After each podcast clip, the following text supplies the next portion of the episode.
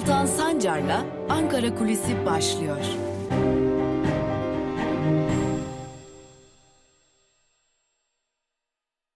Merhabalar sevgili Özgürüz Radyo dinleyicileri. Ankara Kulisi programında haftanın 3. gününde bir kez daha sizlerleyiz. Bugün Ankara Kulisi programında önemli bir e, bilgiyi ele alacağız. Malum yıllar yıllar evvel takvim yaprakları neredeyse 90'lı yılları gösteriyordu ve 90'lı yıllarda Türkiye Büyük Millet Meclisi'nde milletvekilliği yapan e, depli milletvekillerin dokunulmazlıkları kaldırılmış ve e, adeta yaka paça gözaltına alınmışlardı. O görüntülerde Orhan Doğan'ın eski, eski depli milletvekili ve e, Kürtler açısından önemli bir isim olan Orhan Doğan'ın hatta ensesi tutulmuştu bir sivil polis tarafından ve bu şekilde araca bindirilip gönderilmişlerdi cezaevine. Tabi üzerinden yıllar geçtikten sonra e, HDP ile Demokratik Toplum Partisi ile Kürt milletvekilleri tekrar meclise dönmüştü.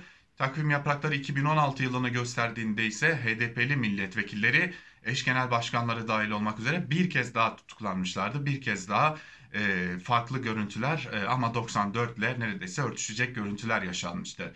Ve 4 Haziran 2020'de ise yine ikisi HDP'li biri CHP'li olmak üzere 3 milletvekilinin kesinleşen mahkeme kararları Türkiye Büyük Millet Meclisi'nde Meclis Başkanı Mustafa Şentop tarafından okutulmuştu ve 3 milletvekili de o kararların okutulmasının ardından akşam saatlerinde gözaltına alınmış ve cezaevine gönderilmişlerdi. Şimdi benzeri bir tablo ortaya çıkacak. Lakin bu defa öyle görünüyor ki 94'e 90'lı yıllara benzeyen bir tabloyla karşılaşacağız. Neden bahsediyoruz?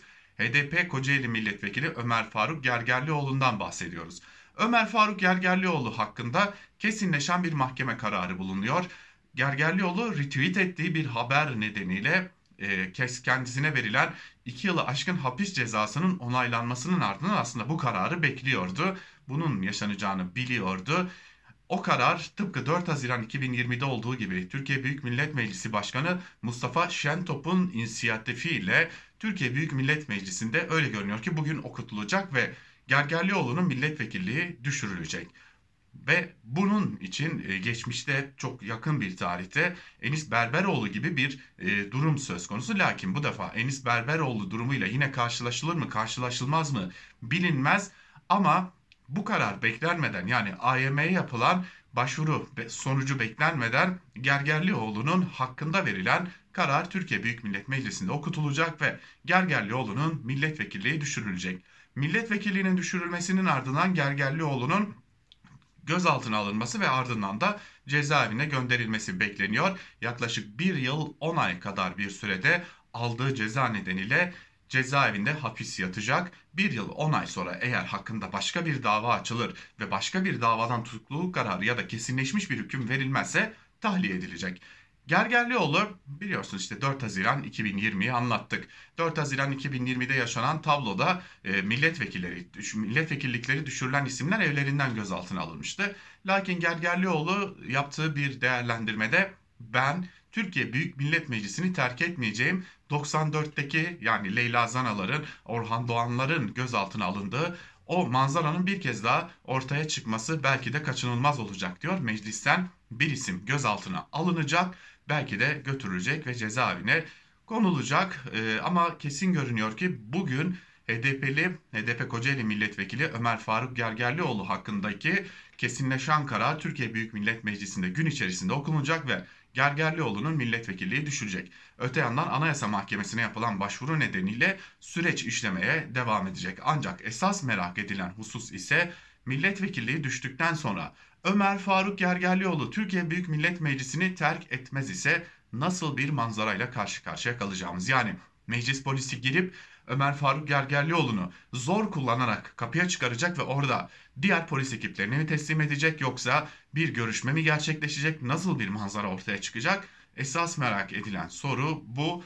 Ancak bir kez daha tekrarlayarak bitirelim. Öyle görünüyor ki HDP'li, HDP Kocaeli Milletvekili Ömer Faruk Gergerlioğlu'nun bir haberi retweet etmesinden kaynaklı 2 yılı aşkın aldığı ceza kesinleşmişti ve o cezanın kesinleşmesine dair karar Türkiye Büyük Millet Meclisi'nde kuvvetle muhtemel bugün okutulacak ve Gergerlioğlu'nun milletvekilliği düşürülecek. Esas soru Gergerlioğlu meclisi terk etmediğinde ortaya çıkacak manzara ne olacak? Bugün gün içerisinde de bunları yakından takip ediyor olacağız diyelim. Ankara Kulisi'ni bugünlük noktalamış olalım. Yarın bir başka programda görüşebilmek umuduyla hoşçakalın.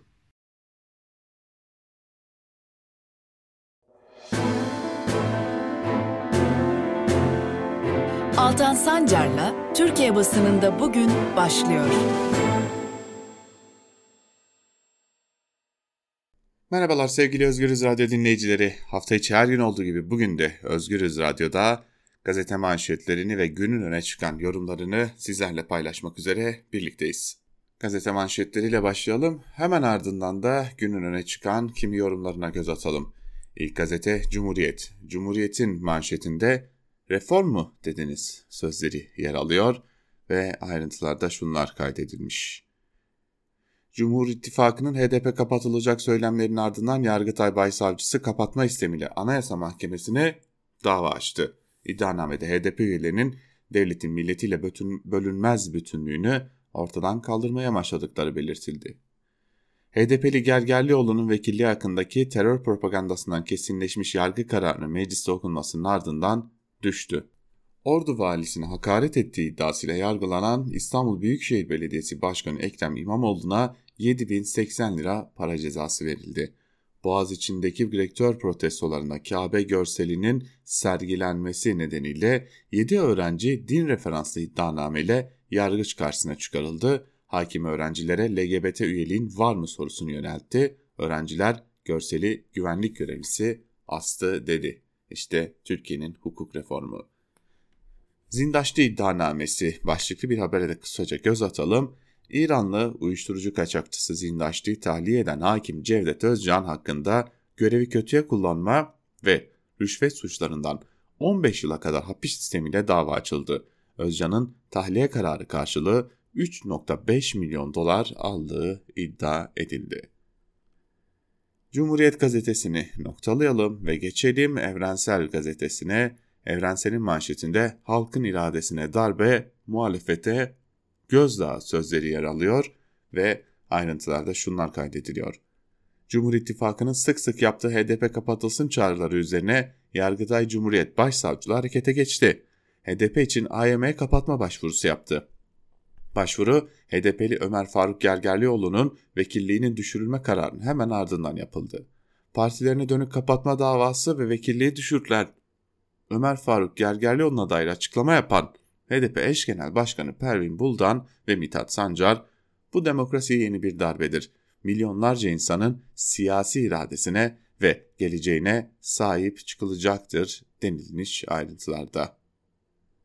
Patlama olacak dedik dikkate almadılar. Sakarya'daki 7 kişinin hayatını kaybettiği, 128 kişinin yaralandığı Coşkunlar Havai Fişek Fabrikası patlaması davasında işçiler, üretilen mallarda kızışmalar oluyordu. Yöneticilere söyledik ama dikkate almadılar dedi. Savunma yapan patron ise ölen işçileri hayır amacıyla çalıştırdıklarını savundu. Evrensel'in sür manşetinde ise iktidarın sağlıkçıya verdiği değer 11 kuruş. Sağlık ve Sosyal Hizmet Emekçileri Sendikası Aksaray Şube üyesi emekçiler İstanbul Tıp Fakültesi'nde yaptıkları eylemle ek ödemelerdeki adaletsizliğe tepki gösterdi. Emekçiler pandemi sürecinde alkışladılar, kahraman ilan ettiler ama her ayın 15'inde hesabımıza yatırdıkları 11 kuruşla alay ettiler demiş. AKP'nin hamasetinin sonu. Ve Bir Gün Gazetesi'ne bakalım. Bir Gün Gazetesi'nin manşetinde salgında çarklar patronlar için döndü sözleri var. Yüzlerce işçi pandemi koşullarında ölüm pahasına çalıştırıldı. Bu sayede sanayi çarkları döndü. Üretim arttı. Patronların kazancına kazanç katıldı. Sanayici daha az çalışanla üretimi sürdürdü. İşçinin iş yükü arttı. Daha uzun saatler çalıştırıldı. Buna karşın aldığı ücret azaldı. Üstelik üretim artarken istihdam da azalmaya devam etti denilmiş haberde.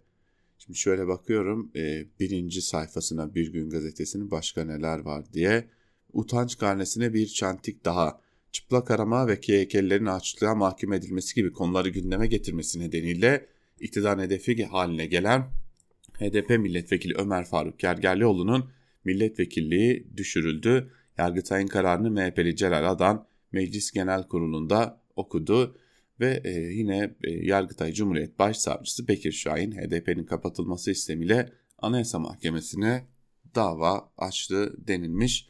E, acaba Bir Gün Gazetesi'ne şunu sormak isterim sadece. Bu böyle küçük görülecek bir haber mi? Sözcü gazetesinin manşetine bakalım. Andımızın temeli 1915'te Çanakkale'de atıldı şeklinde. Emperyalist devletler 106 yıl önce Çanakkale'ye geçip ülkemizi işgale geldi. Ancak Mustafa Kemal'in dehası ve askerleri geçit vermedi. Andımızın yolu açıldı denilmiş.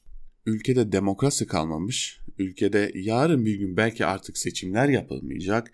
Ülke adeta yangın yerine dönmüş. İşsizlikten, yoksulluktan, ifade özgürlüğünün ayaklar altına alınmasından, gençler patır patır yurt dışına kaçıyorlar. Tüm bu tablonun ortasında Sözcü gazetesi andımızı okutalım. Peki andığınızı okutunca, daha doğrusu andınızı okutunca yurt dışına giden gençler geri mi gelecekler? Ya da e, ne bilelim e, ülke demokrasi mi gelecek ya da işsizlik sorunu mu çözülecek? Ne çözülecek? Yani ülkedeki tüm bu meseleleri böyle mi çözeceksiniz? E, zaten Sözcü gazetesinin e, bakışı belli.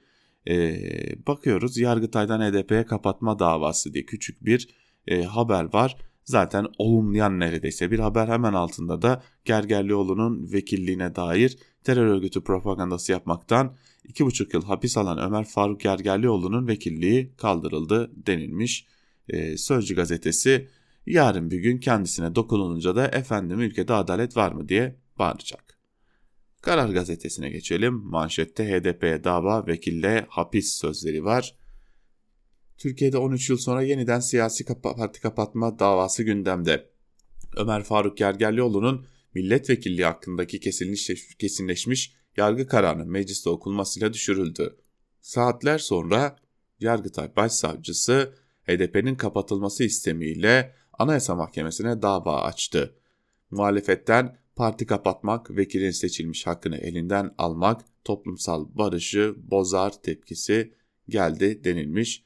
E, ayrıntıyı da verelim 600 HDP'li hakkında e, siyasi yasak isteniyor ki aralarında e, mevcut eş genel başkanlar Pervin Buldan e, ve Mithat Sancar, geçmiş eş genel başkanlar Selahattin Demirtaş, Figen Yüksekdağ gibi 600'den fazla e, HDP'li siyasetçi var. Yani bugün HDP'yi e, bu noktaya getiren bütün kadrolar e, aslında bir biçimde yok edilmiş olacak. Yani siyaseten yok edilmiş olacak. Tabii ki bunu da belirtmiş olalım.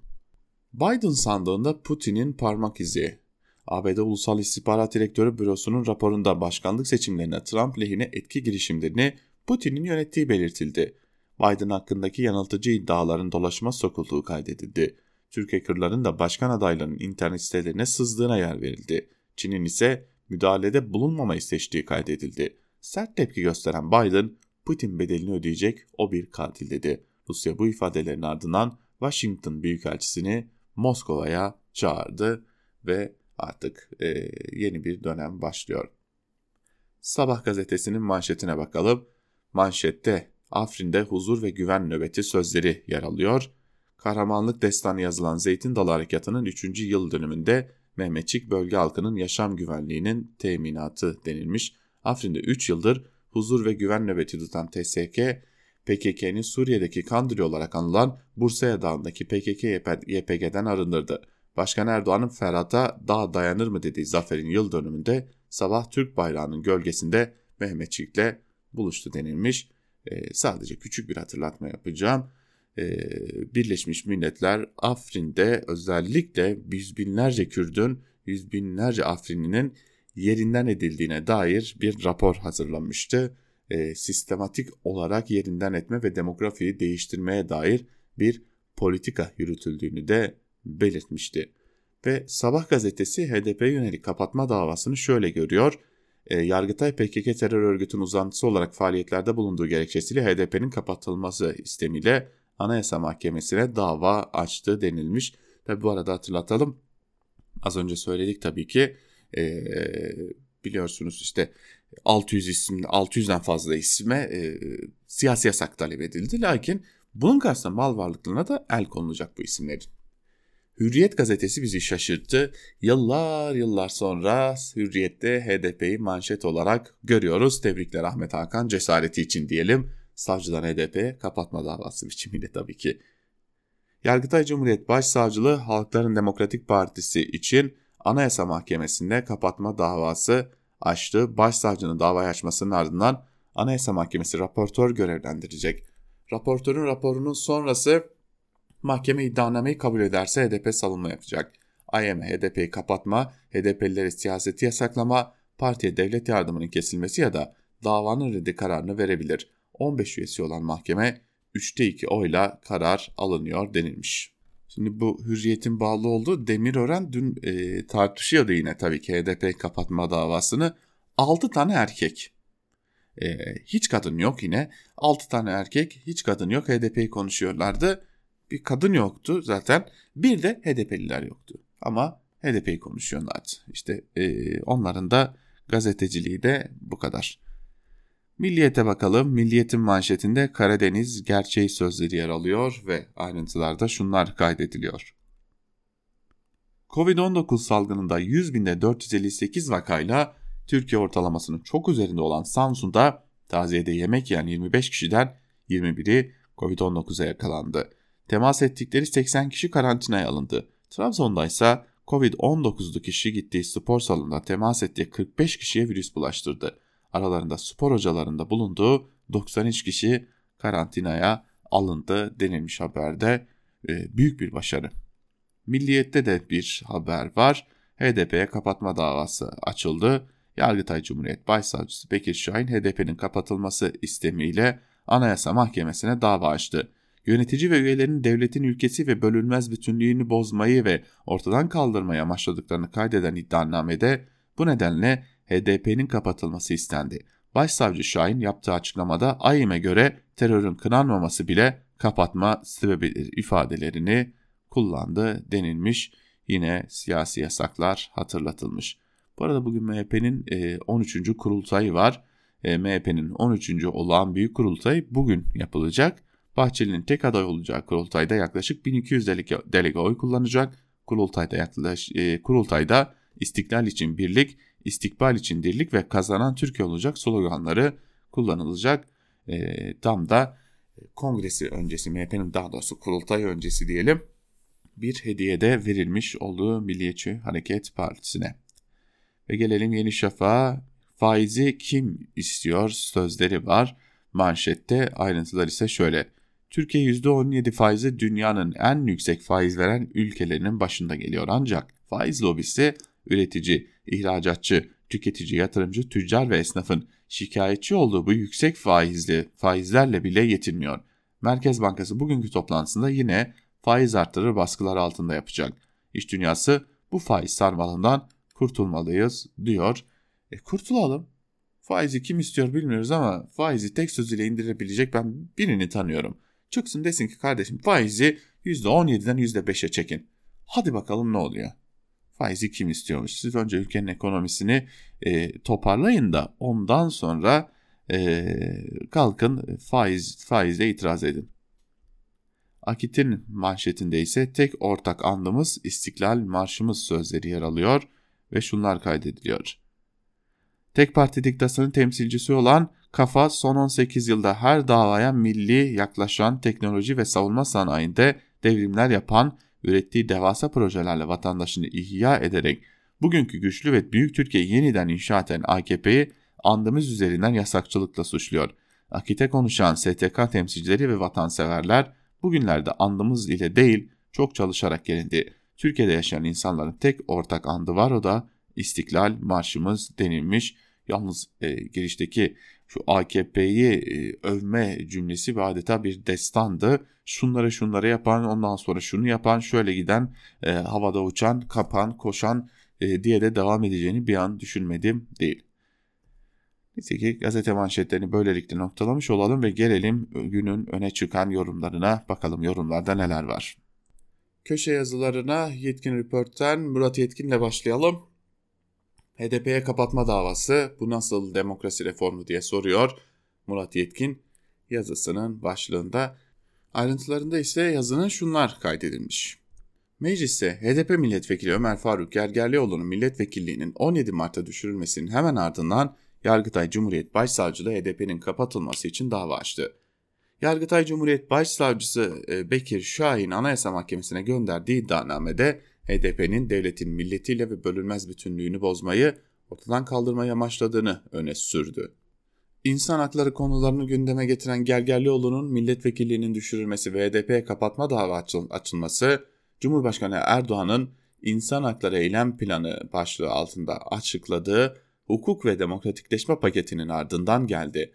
Erdoğan, Türkiye'nin yeri Avrupa Birliği'ndedir diyerek Batı'ya da demokratikleşme işareti vermişti. Davanın zamanlama açısından bir başka önemi de 18 Mart'taki yani bugünkü MHP Kongresi'nin arifesinde açılmış olması. MHP lideri Devlet Bahçeli bir süredir HDP'nin kapatılmasını istiyordu. Ancak bu talep AKP Genel Başkanı Vekili Numan Kurtulmuş'un tepkisine yol açmıştı, kapatma gibi bir yönteme karşı çıkmıştı. HDP'ye açılan dava sadece milyonlarca seçmenin oyuyla meclise üçüncü büyük grup girmiş partinin siyaset dışı yöntemlere siyaset dışına itilme çabası anlamına gelmiyor. Aynı zamanda bu bu dava Erdoğan'ın içeriye ve dışarıya verdiği reform sözlerine gölge düşürüyor. Zaten vaatlerine uygulamayı görelim öyle inanırız türü yanıtlar alan Erdoğan'ın hem içeriden hem de arayı düzeltmek istediği ABD ve AB'den gelen eleştiriler karşısında işi daha da zor olacak. Dava Erdoğan'ın çıktığı reform dalının baltalanması anlamına geliyor. 24 Mart'ta AKP kongresine de başkanlık edecek Cumhurbaşkanı her ne kadar bağımsız yargının tasarrufu diyecek olsa da içeride ve dışarıdaki algı bu eylemin arkasında onun bulunduğu yolunda olacak. HDP'ye dava açılması Cumhur İttifakı'nın MHP kanadında rahatlama yol açacak belki ama 24 Mart'ta kongrede buluşacak AKP delegesinin tamamınca benimseneceği kuşkulu. AKP'nin içinden geldiği milli görüş laiklik karşıtlığı suçlamasıyla parti parti kapatmalardan çok çekmiş bir siyasi hareket. AKP 2008 yılında iktidarda olduğu halde laiklik karşıtı eylemlerin odağı olduğu iddiasıyla kapatma davasına muhatap olmuş, para cezasına çarptırmıştı. HDP de aynı şekilde öncüleri defalarca bölücülük suçlamaları sonucu kapatılmış bir siyasi hareket. Şimdi AKP kendisine yapılmasını istemediğini başkasına yapar konumda. Muhalefete öncülük eden Millet İttifakı'nın CHP ve İyi Parti'nin bu gelişme karşısına alacağı tavır çoğulcu demokrasinin selameti bakımından önem taşıyor. Mesele sadece HDP'ye dava açılması değil, siyasi rakipleri siyaset dışı yöntemlerle devre dışı bırakmak kötü alışkanlığının depreşmesi. Tabi çoğulcu demokrasi ve hukukun üstünlüğünün korunması bakımından en büyük görev Anayasa Mahkemesi'ne düşüyor.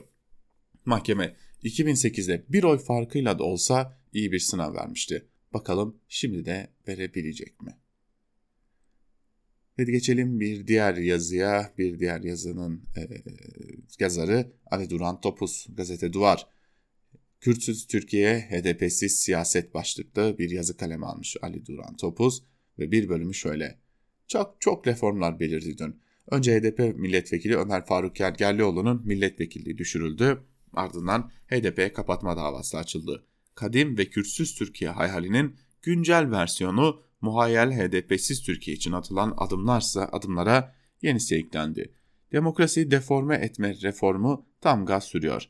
Etkili siyasetçileri hapse koyma, seçimle kazanılmış belediyeleri gasp etme, kamusal alanın her santimetre karesini karesinde HDP'yi görünmezleştirme, göründüğü kadarını da kriminalize etme gibi seri anti hukuk hamlelerine yenisi eklendi. İşin sırrı iktidar medya kuvvetlerinin ekranlarında bir süredir yazılan bir cümlede gizli HDP seçmeni nerede konumlanacak? Çeyrek akıllı, sıfır donanımlı ama milyon hevesli kullanan at yorumcularının doluşup konuştuğu ekranlarda Necefli Maşrapa gibi demirbaş haline gelen bu başlık HDP varken o kadar da anlam ifade eden bir başlık değildi elbette. Sanki Yargıtay Başsavcısının önce açılacak davayı ve onun sonucunu bu astrolog gazeteciler, şipşak akademisyenler, gelgeç akıllı siyaset yorumcuları bilmiyormuş zaten. Ülke parlamentosunun 3. partisi HDP kapatılacak 6 milyon oy yani seçmenin %10'undan fazlası birden nerede konumlanacağını bilemeyecek televizyonlardaki havuz dahileri bilecek. Elbette hamle uç sağın iki partisinin oluşturduğu iktidar bloğunun yani siyasal İslam ve ırkçı milliyetçi ko- ko- koalisyonun dört elle sarıldığı iktidarda kalmasını sağlamaya dönük öncelikle. Hedefin bir yanı kendi dinci ırkçı seçmenin öfkesini okşayıp başka yerlere dağılmasını engellemekse diğer kısmı da büyük çoğunluğu Kürt olan HDP seçmenin muhalefet bloğuna oy verme eğilimini geriletmek diyor Ali Duran Topuz'da yazısında. Ve bir diğer yazıya bakalım Cumhuriyet Gazetesi'nden Erdal Sağlam Merkez Bankası faiz artırışına mecbur bırakıldı diye bir yazı kaleme almış. Yazının bir bölümü şöyle. Merkez Bankası bugünkü toplantıda faiz oranlarını artırmaya mecbur bırakıldı. Piyasadaki oyuncuların neredeyse tümü bugün 1 puanlık artışla faiz oranlarının %18'e çıkmasını bekliyor.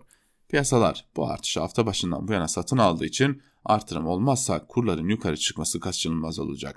Bir ara 6.9 TL'ye kadar düşen dolar kuru bugünlerde 7.5 TL civarında seyrediyor. Halbuki geçen ay 6 TL hatta daha aşağıya gelebileceği tartışılıyordu.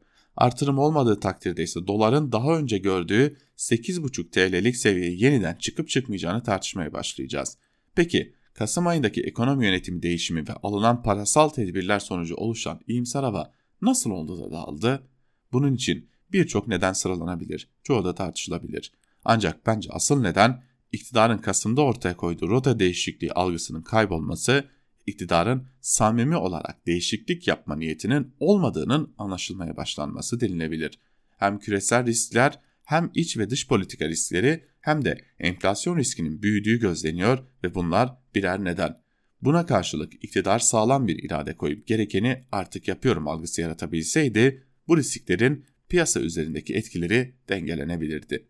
Yani Cumhurbaşkanı aldığı almadığı kararlar ve değişmeyen ekonomik tavrı nedeniyle oluşan iyimser havanın dağılmasına piyasada yeniden karamsal bulutların oluşmasına neden oldu. Cumhuriyet gazetesinden Barış Terkoğlu'na geçelim. Terkoğlu AKP içinde Ayasofya kavgası başlıklı bir yazı kaleme almış. Yazının bir bölümünde ise şunları kaydediyor. Binaların değil insanların değer ürettiğinin en büyük kanıtı Ayasofya'ydı. Çünkü acı ama gerçek işgal altındaki vatan toprağında ihanetin merkezlerinden biri Ayasofya'ydı. İstanbul'daki damat Ferit hükümeti milli mücadele, fitne ve fesat, hedef, fesat diye hedef alırken Ayasofya'da işgalcileri destekleyen hutbe okunuyordu. Hafız İsmail'in Ayasofya Camii'nde Cuma günü verdiği vaazında İngiliz taraftarlığı yapması ve Lord George'un biz Türklerle değil iddiaçılarla harp ediyoruz dediğini nakletmesi ve Kuvayi Milliye'nin tenkilinin devletin bekasının bir gereği olduğunu savunan açıklamalarda bulunması.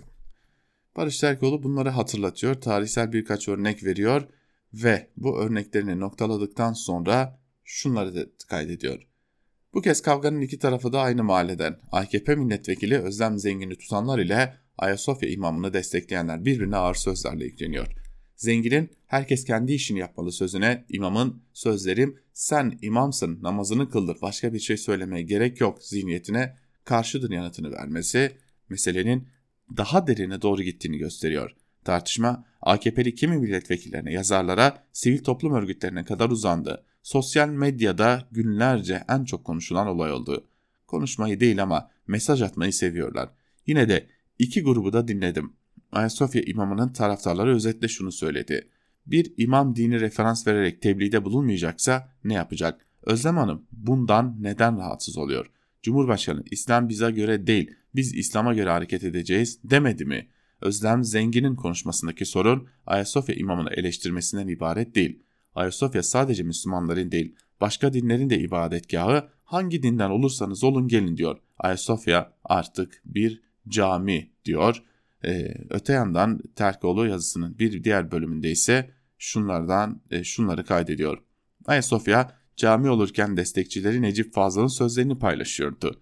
Türk'ün bu vatanda kalıp kalmayacağından şüphesi olanlar Ayasofya'nın da açılıp açılmayacağından şüphe edebilirler. Ayasofya açılacak. Hem de öylesine açılacak ki kaybedilen bütün manalar, manalar zincire vurulmuş kan revan içinde masumlar gibi ağlaya ağlaya üstünü başını yırta yırta onun açılan kapılarından dışarıya vuracak. Danıştay hekimleri okullarda Türk'üm doğruyum demeyi yasaklarken Ayasofya'yı açtı.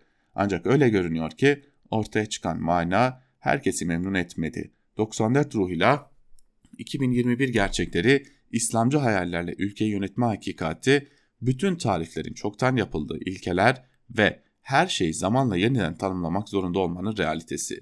muhalefet iktidarının yaşadığı krizin her zamanki gibi farkında olmasa da bir yandan andımızın milliliğiyle öte yandan Ayasofya'nın diniliğiyle çekiştirilen AKP bir kimlik bunalımı yaşıyor. Partinin kendi içinden çıkan tepki bize hem boşluğu hem nasıl dolabileceğini gösteriyor.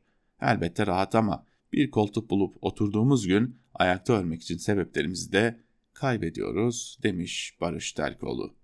Bizler de Barış Terkoğlu'nun bu yazısıyla birlikte bugünlük noktalamış olalım Türkiye basında bugün programımızı. Ve tabii ki yarın yine Özgürüz Radyo'da görüşebilmek umuduyla hoşçakalın, Özgürüz Radyo'dan ayrılmayın.